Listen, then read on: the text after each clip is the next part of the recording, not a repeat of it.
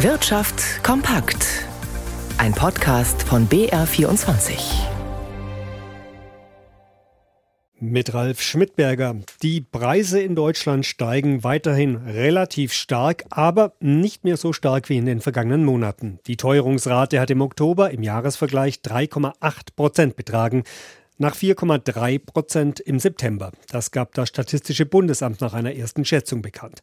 Es ist die niedrigste Inflationsrate seit mehr als zwei Jahren und sie ist auch niedriger als Ökonomen erwartet hatten. Roman Warschauer hat die Einzelheiten. Im Oktober waren vor allem die Preise fürs Heizen und für Kraftstoffe wie Benzin und Diesel zurückgegangen. Weiterhin deutlich teurer als noch vor einem Jahr waren Lebensmittel.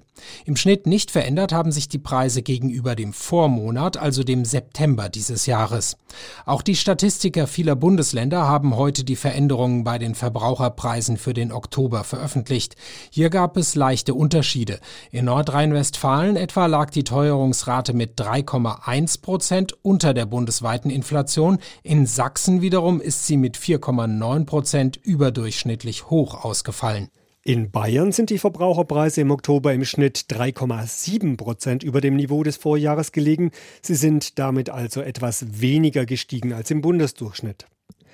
Die deutsche Wirtschaft schlägt sich besser als von vielen Ökonomen befürchtet. Das Bruttoinlandsprodukt ist im Sommerquartal zwar geschrumpft, mit 0,1 Prozent, aber unerwartet wenig. Das geht aus einer ersten Berechnung des Statistischen Bundesamts hervor. Samir Ibrahim berichtet. Dass die Wirtschaftsleistung Deutschlands in den späten Sommermonaten schrumpfen würde, davon waren Ökonomen im Vorfeld schon ausgegangen. Die sogenannte Konsensschätzung lag allerdings bei minus 0,3 Prozent und nicht bei minus 0,1. Damit wird immer klarer, ja, Deutschland wird in diesem Jahr in die Rezession rutschen, die wird allerdings sehr leicht ausfallen. Grund für den Rückgang ist nach wie vor auch der schwache private Konsum. Angesichts der immer noch sehr hohen Inflation halten sich Privathaushalte mit Anschaffungen zurück. Besonders die hohen Energie- und Lebensmittelpreise machen vielen Menschen nach wie vor zu schaffen. Die nächste Überraschung ist deshalb, dass vor allem Unternehmen wieder mehr investiert haben, trotz der hohen Finanzierungskosten durch gestiegene Zinsen. Das ist auch ein Zeichen für die künftige Entwicklung. Zuletzt hatte der Geschäftsklimaindex des IFO-Instituts in den Unternehmen schon eine bessere Stimmung für die Zukunft ausgemacht als bisher. Die Anschaffungen zeigen deshalb auch, dass sich die Unternehmen bereits für die Zukunft rüsten. Im bisherigen Jahresverlauf ist die Konjunktur bereits etwas besser gelaufen als bislang gemeldet. Das Statistische Bundesamt hat die entsprechenden Zahlen nach oben revidiert. Im ersten Quartal ist die deutsche Wirtschaftsleistung nicht geschrumpft, sondern auf dem Vorjahr Vorquartalsniveau verharrt und statt einer Stagnation hat die deutsche Wirtschaft im zweiten Quartal ein kleines Wachstum von 0,1 Prozent verzeichnet. Die Deutsche Bank will das Filialnetz ihrer Tochter Postbank kräftig ausdünnen. Von den derzeit 550 Postbank-Filialen sollen bis Mitte 2026 250 Standorte geschlossen werden, kündigte Deutsche Bank Privatkundenchef Claudio De Sanctis gegenüber der Financial Times an.